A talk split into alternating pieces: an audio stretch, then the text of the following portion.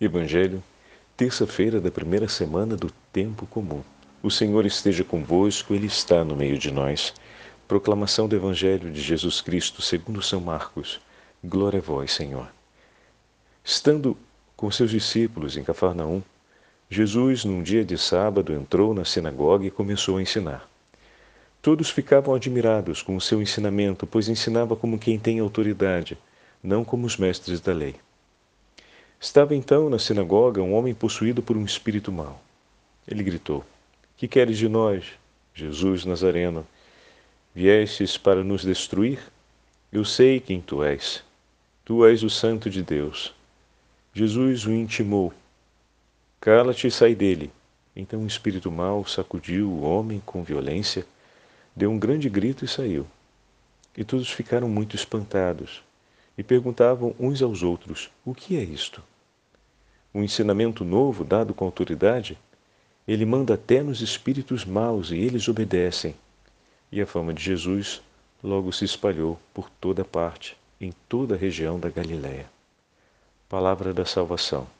Glória a vós, Senhor. Terça-feira da primeira semana do tempo comum, em nome do Pai, do Filho e do Espírito Santo. Amém. Queridos irmãos e irmãs, o tempo comum começa com o primeiro capítulo do Evangelho de São Marcos, onde Jesus cumpre o seu primeiro ato no ensinamento messiânico. Né? Então, Jesus está, o Evangelho de São Marcos, se nós pegamos é, a primeira página, nós começamos com a pregação de João Batista, que é o anúncio do precursor, da vinda do Senhor. Em seguida, temos o batismo do Senhor e logo o texto da tentação. E a inauguração de sua pregação. Jesus, diante dos homens, dá continuidade à voz de João Batista: arrependei-vos e crede no Evangelho.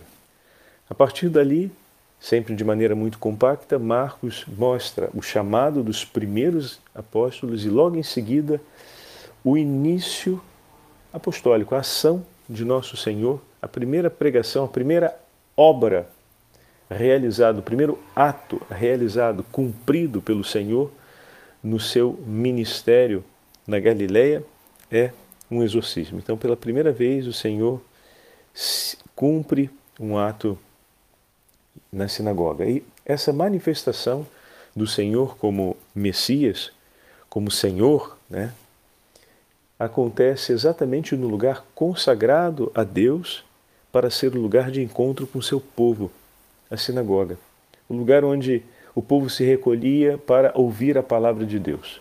E ali, o Verbo de Deus que se fez carne, e ali a palavra por excelência, Cristo Jesus, anuncia a boa nova do Evangelho, ele que é o Evangelho vivo do Pai, e as forças infernais não suportam isso. E naquele momento se rebelam, se fazem ver, porque não suportam a presença de Deus. Onde há a luz, não perseveram as trevas, se dissipam as trevas. E naquele momento tentam ainda por uma última vez ludibriar os homens e levar ao coração deles a confusão sobre tudo o que está acontecendo. E nosso Senhor ordena que se calem e ordena que imediatamente saiam dali. O testemunho válido é o testemunho do Pai, aquele que ouvimos na celebração do batismo. E todos aqueles que acolherem o nome de nosso Senhor Jesus Cristo e a Sua palavra, nele serão salvos e o testemunho em Cristo será válido. O nosso testemunho é válido quando Cristo vive em nós. O nosso testemunho diante dos homens a respeito da verdade da vida é válido quando o Senhor se torna vida em nossa vida. O nosso testemunho é válido quando nós abraçamos a vontade do Pai e nos deixamos guiar pela Sua palavra e vivemos a luz de Sua palavra e vivemos o Evangelho que nos foi entregue. Nosso testemunho é válido quando vivemos Cristo, que se entregou por nós. Por isso, naquele momento, o Senhor ordena que o inimigo infernal se cale e que saia daquilo que não lhe pertence. Pois todos aqueles que o Senhor criou, criou para si, criou para a vida eterna. O Senhor nos chamou à vida para que sejamos seus e por ele sejamos salvos. E diante do que é seu, o Senhor tem a autoridade de comandar e comanda em nosso favor para que nós possamos viver na verdadeira liberdade dos filhos de Deus. Mas é importante ver que o Senhor começou dentro de uma sinagoga, ou seja, nos espaços onde a palavra de Deus não vem acolhida, o inimigo se infiltra.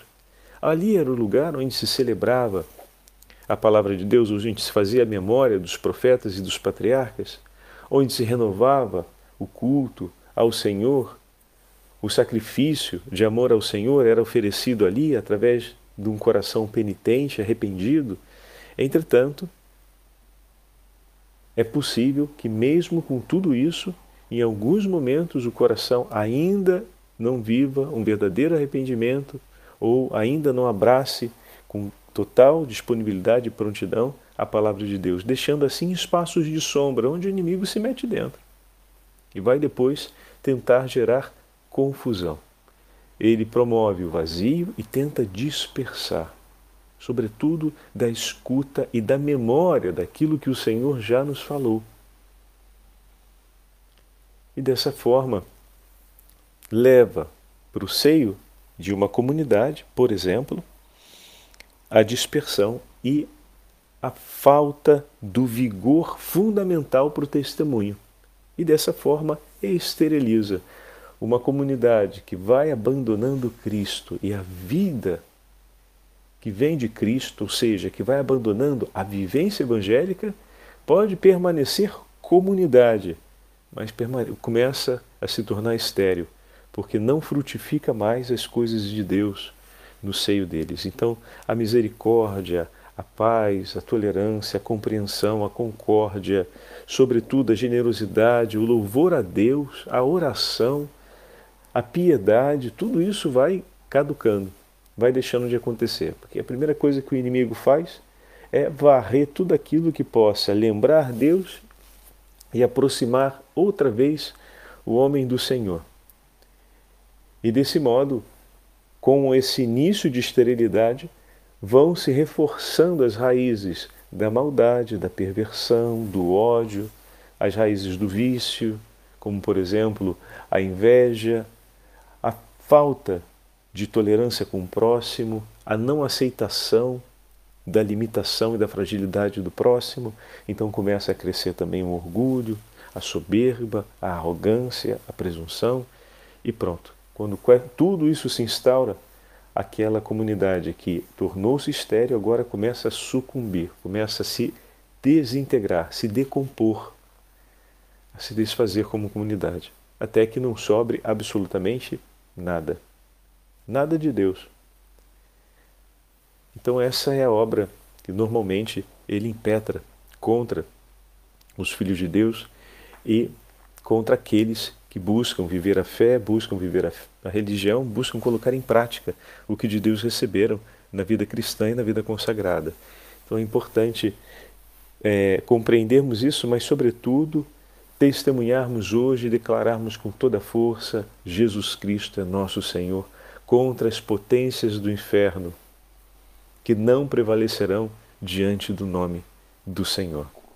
São Basílio Magno nos escreve na sua regra umas palavras que falam sobre a capacidade de amar e que está na liturgia das horas de hoje que vale a pena a gente dividir nessa nossa meditação.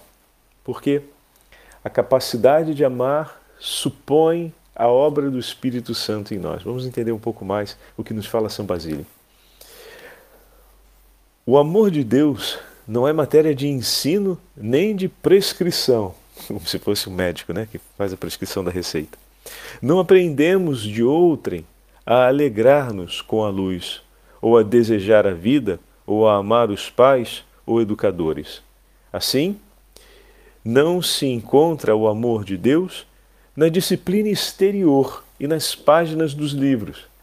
Mas quando é criado o ser vivo, isto é, o homem, a força da razão foi, como semente, inserida nele, uma força que contém em si a capacidade e a inclinação natural de amar.